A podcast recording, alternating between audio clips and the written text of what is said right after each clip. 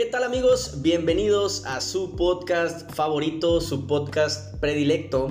Soy el psicólogo Héctor González. Me encuentro aquí con mi compañero y amigo, el psicólogo Enrique Orrantia. ¿Cómo estás, Enrique? Muy, muy bien, muchas gracias, muchas gracias.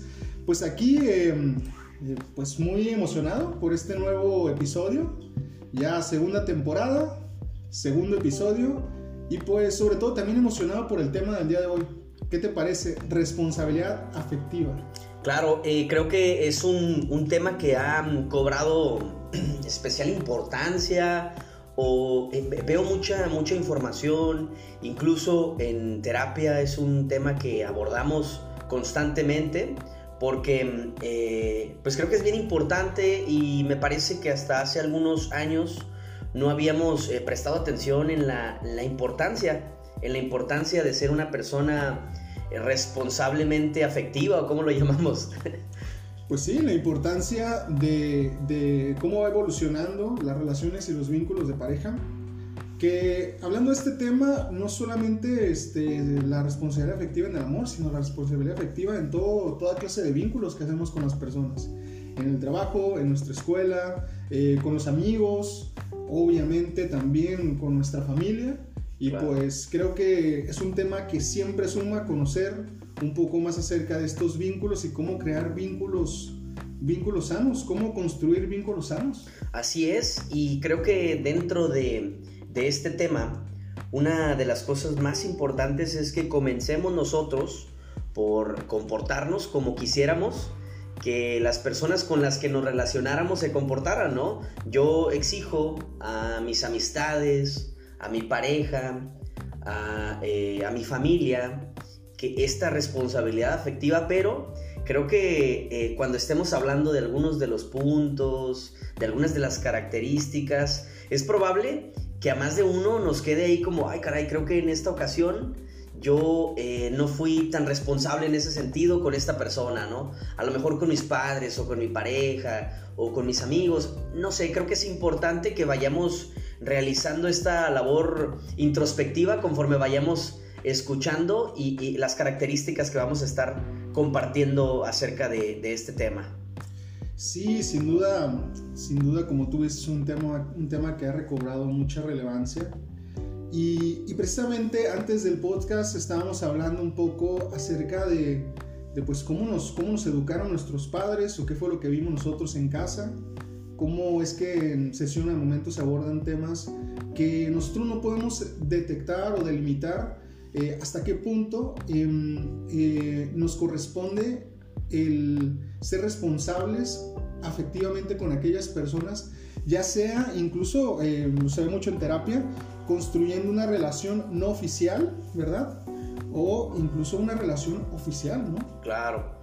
Es decir, es importante este tema para relaciones de pareja formales, para incluso hasta para encuentros casuales, como comentabas, para, todo tipo de, relación. Y, como comentabas, toda esta, todos estos aprendizajes que obtuvimos desde, desde nuestra infancia, en nuestra casa, con eh, nuestros padres, eh, creo que mm, este término, este término si bien no es un término, no es algo nuevo que acaba de salir ayer o antier, eh, creo que tampoco es un tema o es un, término que tenga muchos años de haber sido adjudicado, ¿no? Que, haya estudios o investigaciones o cosas de los años 80, 70, 90, no sé, creo que son más de los 2000 para acá cuando ya se empieza como, como adjudicar eh, este, este nombre a esta... Eh, a la responsabilidad afectiva, ¿verdad? Claro, es que fíjate que si nos basamos un poco, un poco en la historia, incluso hay algunos autores en Latinoamérica, eh, por ejemplo, como en Uruguay, Roberto de las Carreras, también, por ejemplo, hablando en los años 80 o 90 de el, término de poliamor, y que fue, pues ha sido una, una corriente que poco a poco va creando relevancia. Eh, pero también, por ejemplo, en el año de, 1997 se hablaba también o se estudiaba un poco acerca de las relaciones no monógamas pero bueno, la, la, ética en las relaciones no monógamas, o sea, es decir, que sí había, sí había sido estudiado, pero que realmente no se había dado tanto, tanta difusión y no se había dado tanta importancia. Hoy o no con ese nombre, ¿no? Exactamente, o no con ese nombre. Hoy en día yo creo que con el auge de las eh, plataformas de, eh, para hacer vínculos o relaciones de pareja, etcétera, o buscar una relación de pareja como los Tinder o como es este, muchas otras, em, pues ahora crea relevancia un poco más el tema. Porque hasta qué punto hasta qué punto me toca actuar con esa persona que probablemente a lo mejor no voy a construir una relación. Exacto. Y, ahora nos toca, o con el paso del tiempo, vamos siendo más conscientes sobre mm, eh, los sentimientos y las necesidades en concreto de las demás personas, no solo las mías, ¿no? No solo mis necesidades, no solo mis emociones, sino el también aprender a reconocer, a identificar, a escuchar, a tener como apertura para hablar, hablar de las emociones del otro, ¿no? Es bien común que yo exijo que mi pareja sea de tal forma y quiero que mi pareja o que eh, las personas que están a mi alrededor sean de tal forma, eh, cuando no estoy yo observando, eh, prestando atención a las necesidades también de los demás, ¿verdad? Y es que es precisamente, acabas de dar en el punto con, con el concepto, ¿no? Me gustaría que, que, que habláramos del concepto para, para no, no estar hablando así como por, digamos, alrededor de lo que el término respecta, ¿no? Y se puede entender como un vínculo sano que se construye amando y aceptando al otro como es, construyendo la relación desde el diálogo de las emociones. El amor para toda la vida no se garantiza, pero sí asumir la responsabilidad y el compromiso de respetar y cuidar las emociones propias y del otro, ¿no? Es un término, digamos, una definición un poquito más eh, reducida, pero, pero creo que abarca algunos puntos significativos. Claro, y creo que algunos de los puntos que puede incluir también esto, pues es eh, la comunicación, el cuidado, no sé, el, el diálogo, el reconocer mis emociones, eh, todas estas cosas que entrarían, entrarían dentro de este, de este término, ¿no? Y creo que, creo que a veces lo podemos llegar a, confundir con, eh, con algunas otras cosas, con un em, apego emocional, lo podemos eh, llegar a confundir con algunas otras cosas y creo que es importante separarlo, ¿no? E identificarlo, e identificarlo como es, reconocerlo como es, ¿verdad? Sí, la, la función principal sería pues cuidar, bueno, no sería como hacerse cargo del otro, pero sí impedir o bueno, por lo menos no ocasionar un dolor innecesario tanto, tanto a uno mismo como al otro, ¿no? Claro. Y, para poder no eh, para poder lograr esto que tú comentas, necesito también tener bien claro qué es lo que estoy buscando, qué es lo que quiero, cuáles son mis necesidades, mis emociones. Y creo que este es un, trabajo que pues requiere de, de, cierto esfuerzo, ¿no? Sí, claro, sobre todo que, que no es un trabajo de una sola persona, pues. Claro. ¿Verdad? Eh, hay otro punto también, por ejemplo, em, hacerse cargo y enfrentar las situaciones, ser claro con los vínculos que deseamos formar y hacernos responsables de estos. Cada quien está en un camino diferente, sobre todo un camino diferente de desarrollo personal. Y la verdad es de que precisamente lo, te lo comentaba hace rato antes de comenzar el podcast, ¿no? En una relación o en un vínculo cuando cuando tiende a no ser, digamos, a no tener, no ser oficial, pues, eh, regularmente recae en la idea de que hay un dominante, hay un, hay un dominado y un dominador. Claro. Entonces, regularmente hay personas que, que, sienten o que esperan algo de la otra persona. Entonces, sí es muy, muy importante porque aquí entraremos a otro tipo de, de situaciones donde hay, por ejemplo, cuestiones de manipulación, cuestiones de, de, de control, cuestiones de, usar o abusar de la otra persona, de sus necesidades, abusar de, pues digamos, de carencias afectivas, etcétera, etcétera, ¿no? Entonces, para esto llega este, este término que creo que es muy, muy necesario hoy en día, porque tal vez eso también ayudaría a que no llegaran tantos pacientes, digamos, a terapia con este tipo de problemas, ¿no? Claro, con todo... Eh el, no sé, con todo mm, las secuelas, digamos, de haber estado en una, en una relación de este tipo, ¿no? Entonces, eh, entiendo que responsabilidad afectiva no es eh, ocultar, digamos, los sentimientos a la otra persona, ni invalidar sus emociones, eh, o impedir que exprese sus emociones, tampoco es como incumplir algunos acuerdos que se han establecido, ni comportamientos que puedan hacer como eh, a la otra persona no tener una idea real o una eh, perspectiva clara de lo que está ocurriendo, ¿no?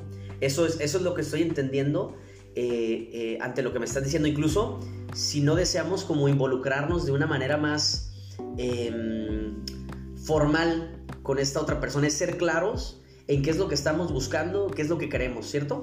Sí, claro.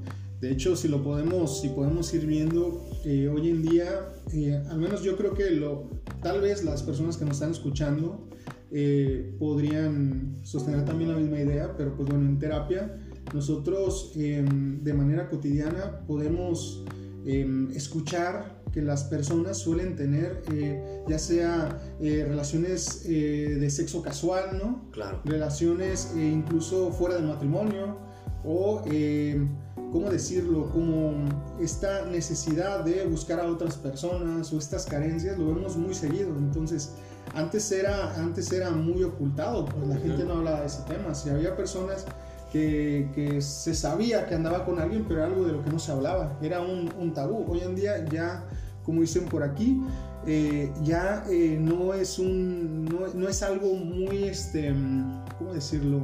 Ya es algo muy común. Pues. Claro.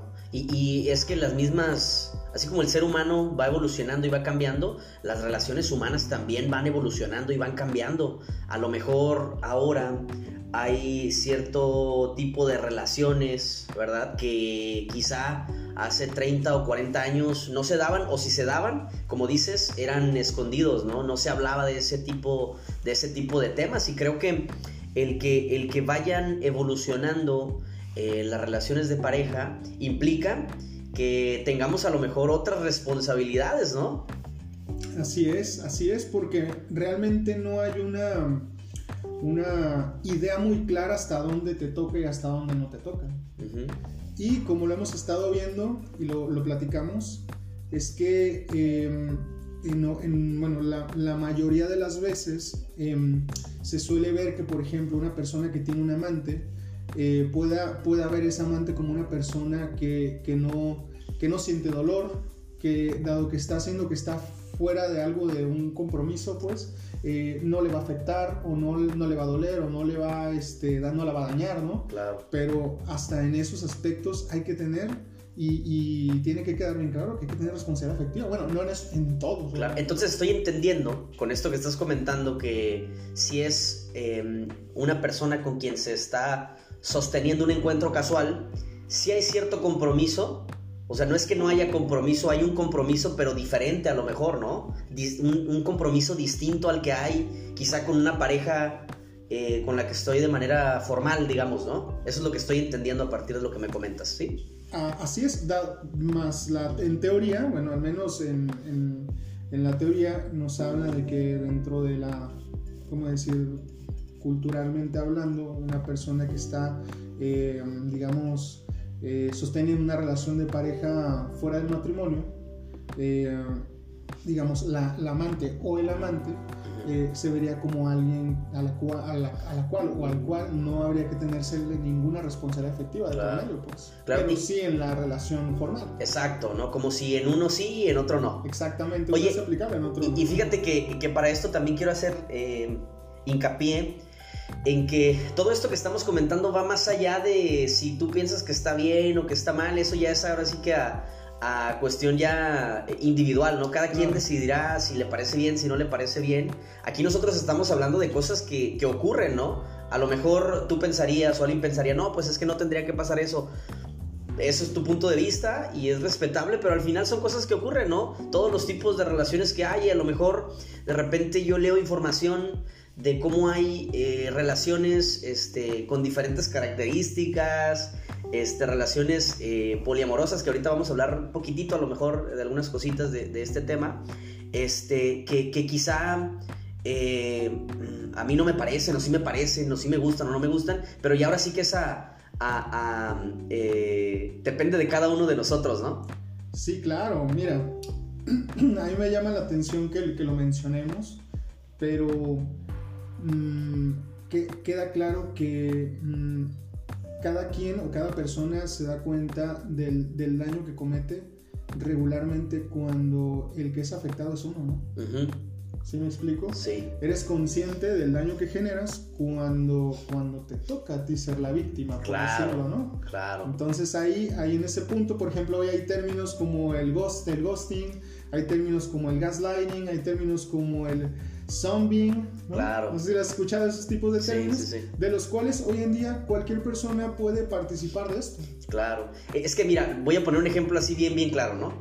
Eh, a lo mejor yo estoy teniendo una fiesta y tengo la música a cierto volumen y digo, bueno, pues no es siempre, ¿no? No es siempre y tengo la, la, música a cierto volumen y estoy disfrutando y todo, pero probablemente el lunes estoy yo tratando de dormir porque el martes tengo trabajo en la mañana y resulta que mis vecinos tienen una fiesta y también tienen música, ¿no? Y ahí yo empiezo a pensar, ay, qué irresponsables, no les importa y no sé qué tanto cuándo. A lo mejor yo antes también había hecho lo mismo, pero hasta ese momento, hasta el momento en el que me está afectando a mí, es cuando ya soy consciente de esta parte, ¿verdad? Claro, claro, claro. Y es que fíjate, ahorita que lo mencionas, eh,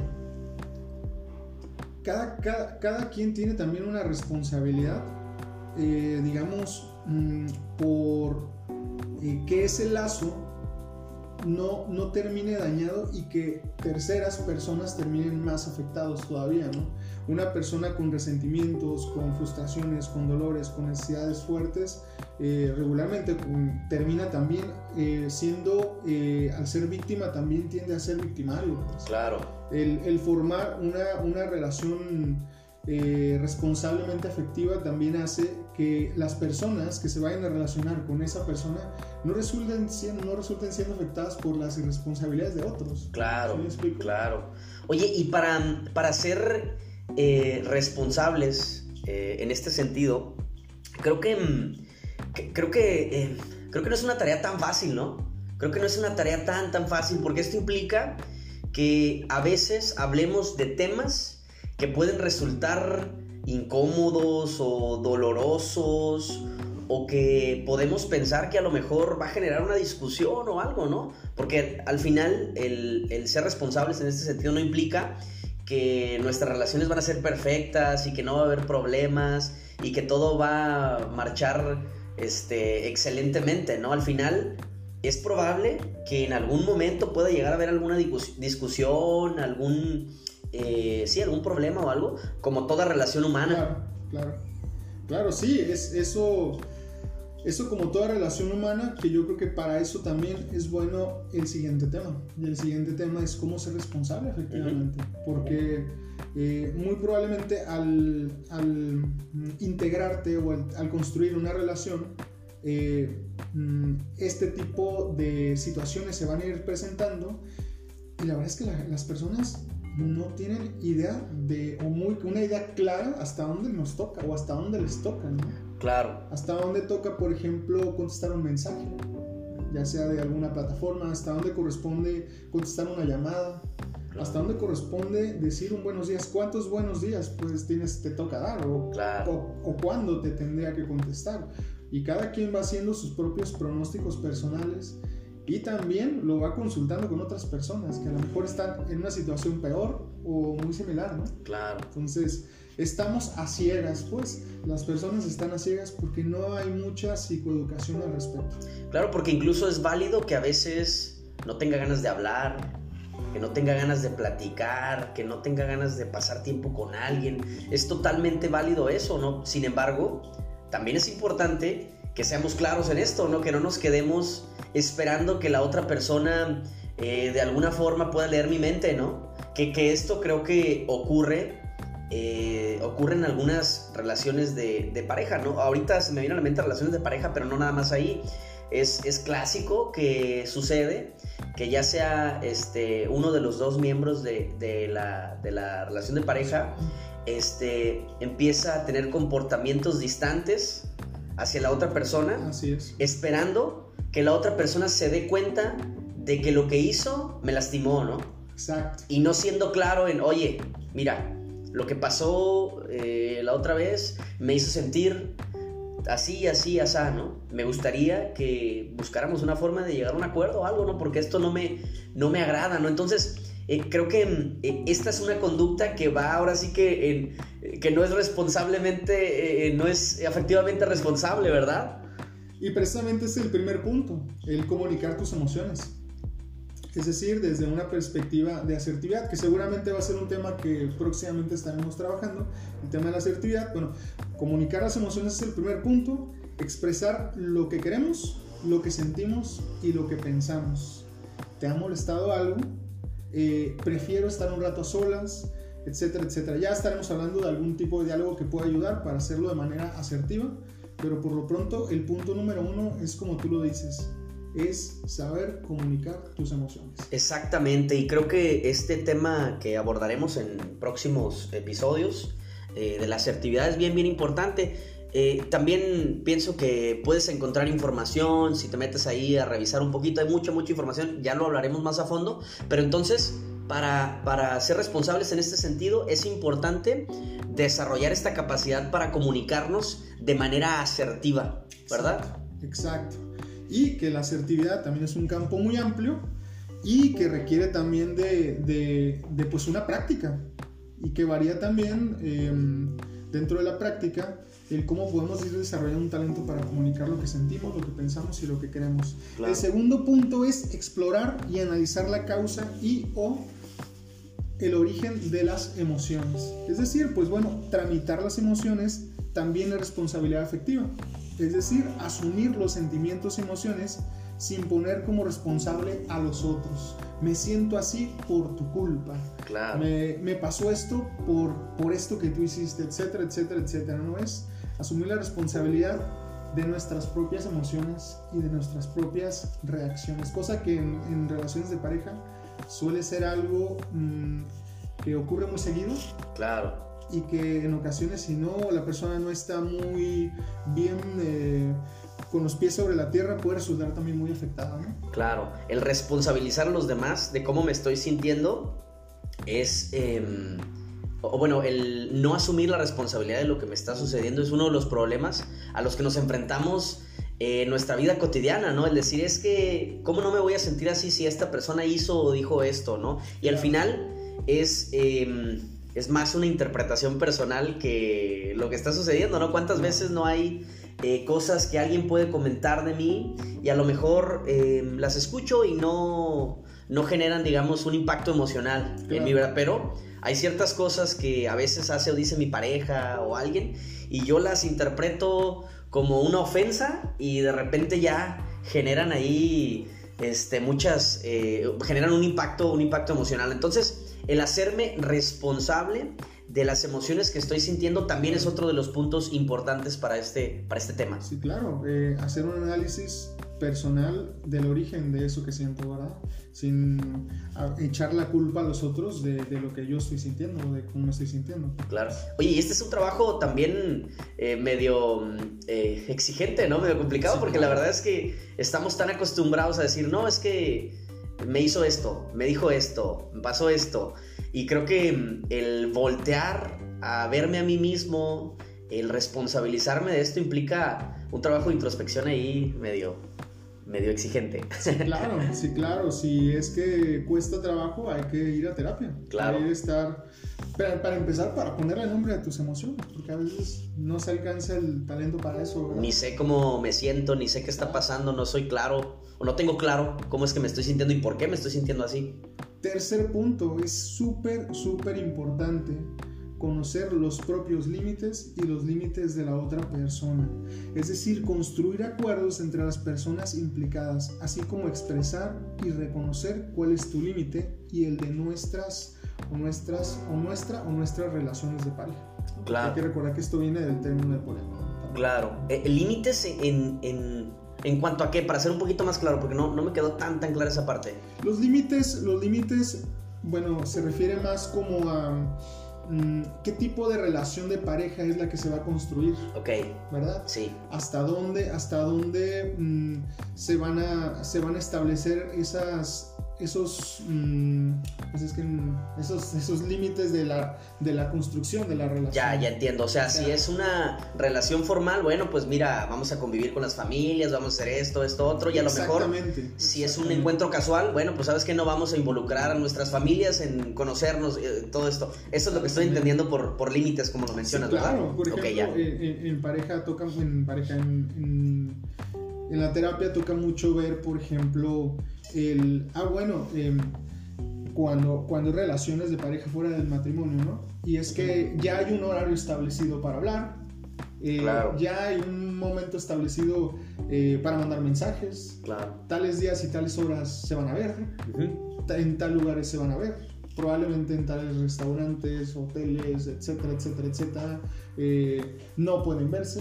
Claro la información, fotografías, etcétera, redes sociales también, hay una, hay una, se va delimitando pues de alguna forma, ¿no? Claro, o sea, a lo mejor yo, eh, si no tengo claro qué tipo de relación estoy teniendo con alguien, estoy esperando que me mande un mensaje en las mañanas para decirme buenos días, ¿cómo estás? Y quizá nuestra relación no es de ese tipo, ¿no? No es del tipo de relaciones donde todo el día estamos o estamos constantemente comunicándonos, ¿verdad? Entonces esto genera un problema porque yo estoy esperando algo y la otra persona está esperando otra cosa, ¿no?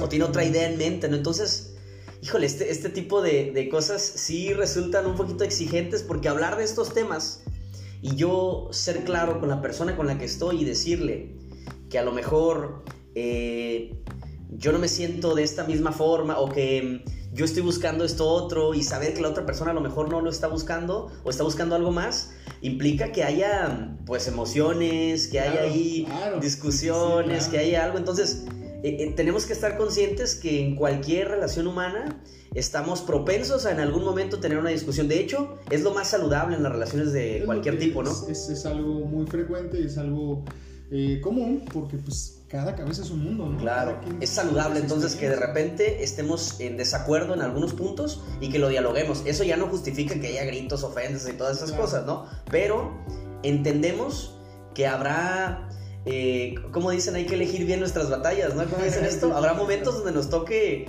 donde nos toque discutir un poquito y es normal y, creo que a veces le, queremos como sacar la vuelta o le queremos rodear estos, este tipo de temas porque no queremos discutir, ¿no? ¿Cuántas cosas no se hacen o se dejan de hacer por, entre comillas, llevar la fiesta en paz, ¿verdad? Y que de hecho seguramente en su momento hablaremos de ese tema porque mm, eso suele ser un, a veces hasta un grave error. Si me explico? El no, el no ponerse a la altura del conflicto y enfrentarlo. Claro. Como en muchas relaciones de pareja suele suceder eso, ¿no? Que alguien prefiere, pues, eh, no decir nada, aguantarse algo, dejarlo para luego y después esto se va acumulando y se va creando un problema más grave y pues a la larga se va construyendo, digamos, dentro de la relación de pareja, una posición donde la persona se coloca como sumisa claro. y la otra persona muy dominante, ¿no? Claro. Entonces, pasa que después sucede una situación entre la pareja, ¿no? Hay uno, uno de los dos está inconforme, está insatisfecho con algo que pasó pero decide eh, guardárselo y no decir nada para llevar la fiesta en paz. Pero después de un tiempo, ya llega al límite, ¿no?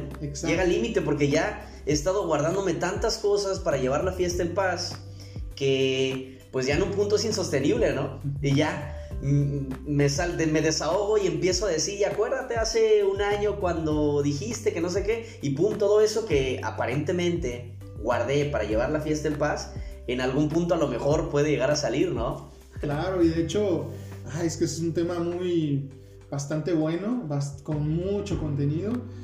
E, es por eso que en ocasiones, em, ya sea en algunas em, reuniones, en algunos eventos, puedes eh, ver desde afuera cómo hay relaciones de pareja donde eh, la, la, relación está tan dispareja como si fuera una mamá con un niño, ¿no? Claro. O con su hijo, o un papá con su hija, no tanto como una relación, eh, vamos a decir, de pareja en, la misma posición, pues, asumiendo el mismo, el rol, si me explico? Sí. Eh, equitativo, igualitario, ¿no?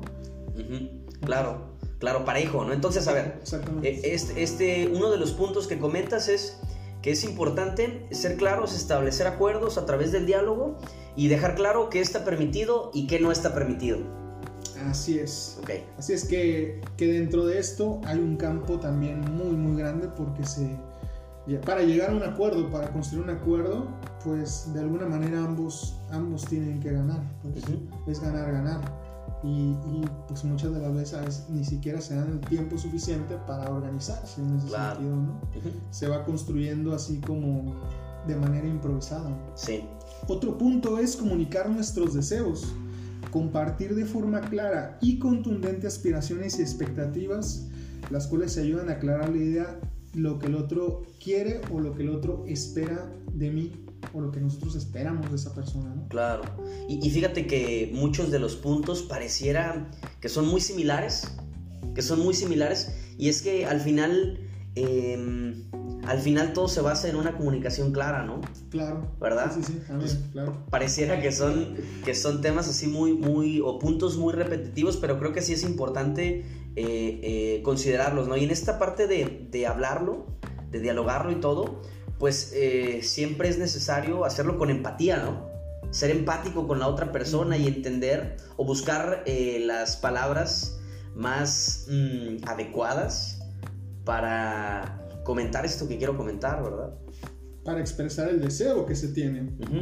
Y también entender que pues muy probablemente a lo mejor esos deseos eh, rebasan los límites también, que es el Sí. punto anterior. ¿no? E, e incluso, fíjate, también hay que ser responsables con nuestros actos o con lo que decimos y asumir que habrá ciertas consecuencias ante eso que vamos a decir, ¿no? Y las consecuencias, entendámoslo no como algo negativo ya, porque siempre que pensamos en la palabra consecuencias, al menos me ha pasado que, que las personas asumen que ya una ¿no? consecuencia es negativa, ¿no? Pero hay consecuencias y al final nosotros lo interpretamos como negativo o positivo, ¿no? Al final las consecuencias... Es más, si yo eh, no pago la luz, va a haber una consecuencia, ¿no? Sí, claro. La consecuencia va a ser automática, ¿no? Al otro día ya eh, van a cortar la luz, ¿verdad? Yo lo interpreto como una consecuencia negativa porque estoy aquí a oscuras, ¿no? Sin embargo, eh, todas las conductas, todas las cosas que nosotros hacemos eh, van a tener un- una, una respuesta, ¿no? Yo le voy a decir a mi pareja o a mi amigo, a mi amiga, a mi papá, mamá, mi hermano, quien sea, les voy a decir, oye, ¿sabes qué? Esto, esto y esto. Y evidentemente tiene que haber una respuesta, ¿no? La otra persona no es una persona, ¿no? No es un robot, va a tener una emoción Sí, y a lo mejor a veces no lo va a entender, a lo mejor a veces se va a sentir triste o enojado, enojado. Y tenemos que también entender esta parte, ¿no? Que esto puede llegar a suceder, que es muy probable que suceda. Que es muy probable que suceda, sobre todo cuando se están estableciendo límites, ¿no? Claro. Sobre todo cuando las personas obtienen una ganancia del quedarte callado. Ujú. Cuando las personas obtienen una ganancia del tú hacerte cargo de algo que, que le tocan a otros, ¿no? Etcétera. Eso, eso, pero a la larga, pues bueno, el establecimiento de límites también es eh, ayudarte también a, a que las personas no sobrepasen esa línea y termines siendo afectado por, por, no, por, no, por no decir lo que sientes o lo que piensas o incluso por ni siquiera decir que no, ¿verdad? Claro. Entonces buscamos que las relaciones sean pues menos desiguales o más parejas como comentabas hace ratito, ¿verdad? Este es el siguiente punto. A ver. Fíjate, vas, vas adivinando los puntos. Vas adivinando los puntos. Conservar el equilibrio. Ok. Conservar el equilibrio, ser corresponsable con lo que se da y con lo que se pide. Esto ayuda a mantener un equilibrio emocional para ti y para las demás personas implicadas. Claro. Ser corresponsable con lo que se da y con lo que se pide. Eso es la búsqueda del equilibrio o conservar el equilibrio. Claro. Oye, y aquí, eh, regresando a los puntos que hemos estado hablando, pasa a veces que eh, yo espero que la otra persona haga lo mismo que yo hago por él o por ella, ¿no? Es que yo hice esto porque es que él o ella no puede hacer lo mismo, ¿no? Claro. Y ahí caemos también en una incongruencia, ¿no? Porque no estamos siendo claros y no estamos diciendo qué es lo que esperamos, ¿verdad? ¿Qué es lo que yo eh, necesito a lo mejor en esta relación? Oye, mira, es que mira, yo he notado que yo hago estas cosas y pues me gustaría en algún momento también recibir esto de Tino o algo similar. Y creo que esto es bien, es bien válido. No sé si has visto, Enrique, de repente mm, eh, en alguna ocasión, y lo he visto ya en varias ocasiones, un como meme donde dice, si, si tengo que pedirte algo, entonces ya no lo quiero. Algo así, ¿no? Ah, sí, Una sí, cosa claro. así. Sí, y yo digo, ¿qué, qué irreal es esto, no? Sí, claro. O sea, ¿cómo voy a esperar que mi pareja eh, pueda leer mi mente y sepa cuáles son mis necesidades, porque a lo mejor aquello que es bien evidente para ti, para mí no lo es. Aquello que es bien claro para ti, a lo mejor para mí no lo es, ¿no? Y fíjate que lo mencionamos anteriormente, por eso es importante conocer los límites de uno mismo y los límites del otro. Claro. Porque así no caemos en la idea de esperar algo irreal. Claro. ¿Verdad? Claro. O al menos si ya se llega a un acuerdo y ya se conoce cuáles son, hasta dónde la otra persona va a llegar, ya no se va a pedir algo que, que no se vaya a hacer. pues. ¿Me Claro. Al menos ya queda claro que, que hasta ahí va a llegar esa persona. O sea, baso entonces mi relación también en, en la otra persona como es, no como yo quisiera que fuera, ¿no? Exactamente. Y de acuerdo, bueno, con los acuerdos ya, ya pactados. ¿no? Claro, a lo mejor yo estoy constantemente eh, esperando algo que mi pareja a lo mejor no me puede dar, ¿no? Yo quisiera que mi pareja fuera igual de cariñoso conmigo como yo lo soy con él o con ella, ¿no? Y a lo mejor mi pareja no expresa el amor de esta forma, ¿no? A lo mejor lo expresa de otra forma. Y yo también tengo que ser consciente de cuáles son los alcances a lo mejor de, de mi pareja, ¿no? Y si de plano, pues no puedo hacer las paces con eso, no estoy de acuerdo, bueno, pues ahí ya me tocará tomar otras, otras decisiones, ¿no? Así es, así es. Y, y- y de hecho, en este punto, ahorita que lo dices, eh, si, si esto que es pactado, si los límites del otro no son validados, reconocidos, pues es mejor no estar en esa relación. Exacto, exacto, exactamente, ¿no? Entonces, tengo expectativas reales de, de esta relación que estamos teniendo, ¿no? No baso mis expectativas en ideales, sino en realidades, ¿no? Exactamente. Y fíjate que el último punto dentro de esta parte es lo que decías tú, la empatía. De hecho, te la empatía es un- forma, forma parte de algo fundamental en una relación, en un vínculo con otra persona, el ser, el ser empático y el reconocer, em, el ponernos, como dicen por ahí, en los zapatos del otro, reconocer eh, qué es lo que por lo menos el otro pudiera estar sintiendo con nuestras acciones, ¿no? Claro, claro. El aprender a ponerme en los zapatos del otro creo que es una habilidad, así como la asertividad, así como muchas otras cosas, es algo que podemos ir desarrollando, ¿no? Poco a poco, poco a poco. De nuevo, nuestras expectativas eh, respecto a lo que vamos a ir o vas trabajando tú por tu cuenta, tienen que ser realistas, no puedo esperar de un día para otro ya desarrollar esta habilidad, ¿verdad? O que mi pareja ya mañana le voy a compartir este podcast para que lo escuche y ya mañana ya sea una persona... Asunto arreglado. Asunto arreglado, sea una persona eh, súper asertivo, asertiva, este, súper responsable y todo. La realidad es que es un proceso y vamos paso a paso, paso a paso. Hay que ser pacientes, ¿no, Enrique? Sí, claro. Es que mira, esta, esta, estas temáticas regularmente están sujetas a discusión. Pues mira, estamos hablando de que este tema muy probablemente no lo pudiéramos haber hablado en los años 50. Pues, Claro. ¿Sí me explico? O en el siglo XV, ¿sí me explico? O sea, es un tema que, que- que tiene mucho que ver con la época histórica en la que nos encontramos. A lo mejor en un futuro este tema sea ya hasta un delito. ¿sí Claro. me explico? O muy probablemente en algunas sociedades, como conocemos, que, que tienen que ser más herméticas, eh, esto es algo que ni siquiera se toca y ni siquiera se habla. ¿no? Claro, O que puede ser validado para un sexo y no para el otro. claro. Afortunadamente ahorita, eh, pues hay muchos, em, muchas, muchos temas que se van investigando. Hay como, creo yo, pues una evolución que nos ayuda a ser más conscientes de otros aspectos, cosas que a lo mejor hace, como dices, 20 años, 30 años, eran impensables y no nos dábamos cuenta de, de lo mucho que nos faltaba avanzar en ese sentido y probablemente también hoy, ¿verdad? Hay muchas otras cosas en las que nos hace falta, pero todavía no nos damos cuenta. Estamos en este proceso constante de ir este, evolucionando, ¿no? De ir creciendo, de ir madurando, de ir aprendiendo nuevas cosas. Este tema me parece, me parece muy bueno. Creo que, mm, como, como comentábamos al principio, eh, es, es a veces hasta recurrente en terapia, ¿verdad? Es a veces Claro. recurrente en terapia. Sí. Y, qué bueno que podemos, que podemos hablar de este tema para que a las, las personas que nos están escuchando eh, pues tengan una idea un poquito, un poquito más clara, ¿no? Yo, yo, recuerden, nuestro podcast se llama Nada Personal, pero lo que sí creo es que ahorita, mm, eh, haciendo un poco de conciencia, a muchas de las personas que nos escuchan seguramente les va a hacer mucho ruido esta información. Claro. Sobre todo por el hecho de, de hablar de una relación fuera del matrimonio. Claro. Y también las personas que hayan sufrido daños a causa de este tipo de acciones, de personas que fueron irresponsables efectivamente, pues por lo menos ya pueden entender que, que ahora hay más información y tal vez si deciden involucrarse en una relación así, deberían de repartir también folletitos con esta información como para tenerlo como casi casi una forma de contrato, ¿no? que les den información y sabes que le vas a dar una leída a este tema y después ya vemos qué pasa. Después me hablas, ¿no? Después, platicamos, ¿no? sí, claro, claro, claro. Muy bien, Enrique. Entonces, eh, ya estamos llegando a la, a la, recta final de este, de este episodio. Eh, creo que me gustaría que las personas que nos están escuchando ahí nos, nos contacten por, eh, por nuestra página de Instagram, que nos hagan preguntas, que nos sugieran temas, ¿verdad? Porque a veces, eh, a veces los temas surgen ahí rapidito, se nos viene a la mente algo de lo que hemos estado hablando en terapia o algo que está sonando y ya eh, buscamos ahí un poco de información, pero a lo mejor hay ciertas personas que tienen algo en mente de lo que quisieran que pudiéramos hablar y, este, y pues estaría súper bien que lo compartieran con nosotros para nosotros poder, eh, poder elaborar ahí un poquito, investigar un poco del, del, asunto y hablarlo para futuros, futuros episodios. Futuros episodios.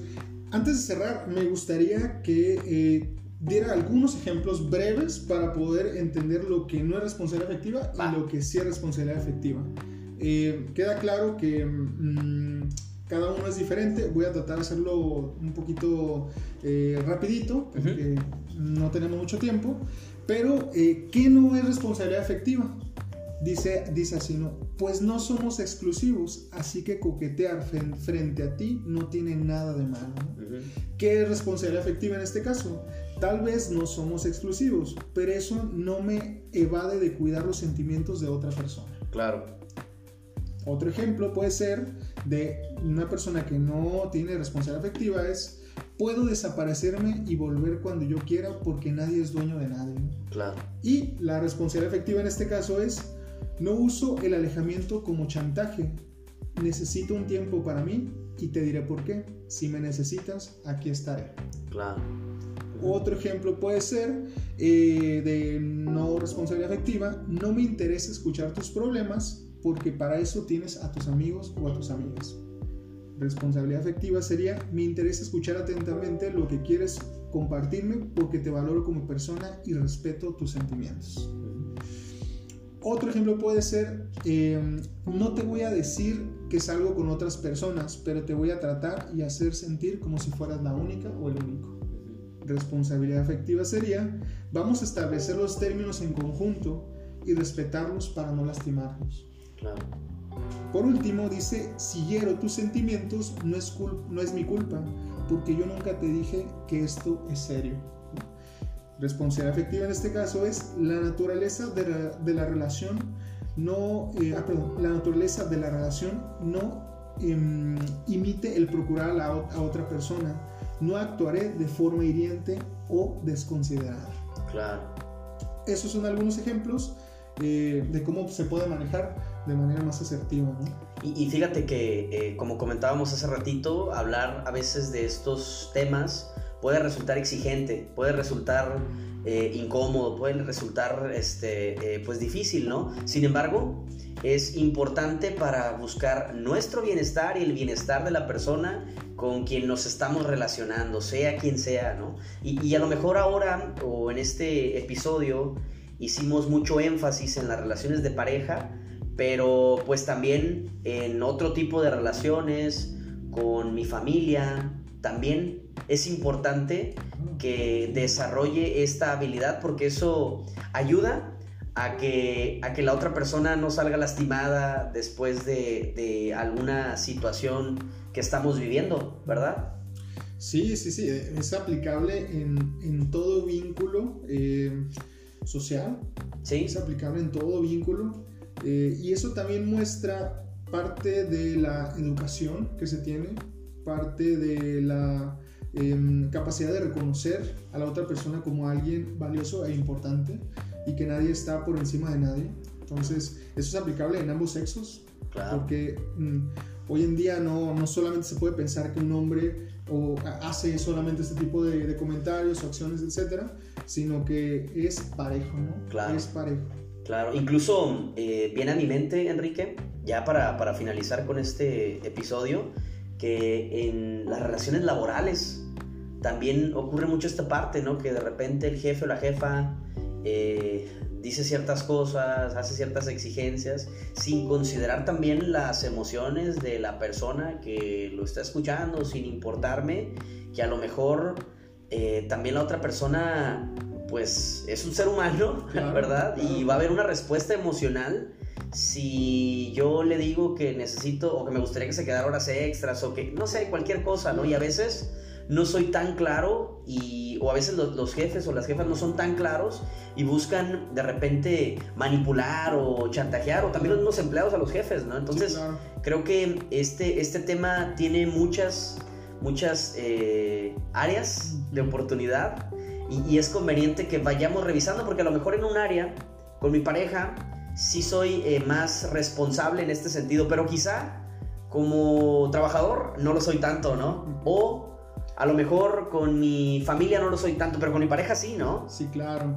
E, esto, em, yo creo que acabas de tocar un punto importante. Esto debe estar en nuestro repertorio de conductas diarias. En nuestro repertorio de conductas diarias, porque tú lo dijiste al principio no hay que hacer lo que no te gusta que te hagan. Exacto. creo que comenzar desde ahí es ser congruente. Claro. Muy bien, Enrique, pues estamos llegando al fin de este eh, episodio, de este segundo episodio de la segunda temporada de tu podcast favorito, Nada Personal. Eh, agradezco a las personas que nos están escuchando, agradezco también que nos manden ahí mensajitos, sus comentarios, sus observaciones, sus temas, eh, que compartan con sus amigos, porque probablemente a alguien le pueda resultar útil esto, esto que estamos hablando. Sí, desde luego, es, es algo que, que nos ayuda para poder tener un punto de referencia y ya no podemos decir no sé hasta dónde me toca. Eso, eso no lo hablamos, eso no lo dijimos. Aquí está una base, amigo, amiga revisa el podcast, compártelo. Eh, ¿Por qué no? También compártenos información. Puede ser que a lo mejor tú tengas algunos otros datos, alguna otra información que pueda ser valiosa para enriquecer el tema y quizás hacemos una segunda parte. Claro, pudiera ser bueno. Eh, les agradezco mucho a los que nos escucharon. el próximo jueves estaremos ya compartiendo algún otro tema. Cualquier cosa, pónganse en contacto con nosotros por nuestras redes sociales y no sé si algo quieras agregar, Enrique. Pues es muy seguramente en la, en la descripción del video podríamos nuestras redes para que nos sigan, eh, quizá también nuestro correo electrónico por si hay alguna información que compartir.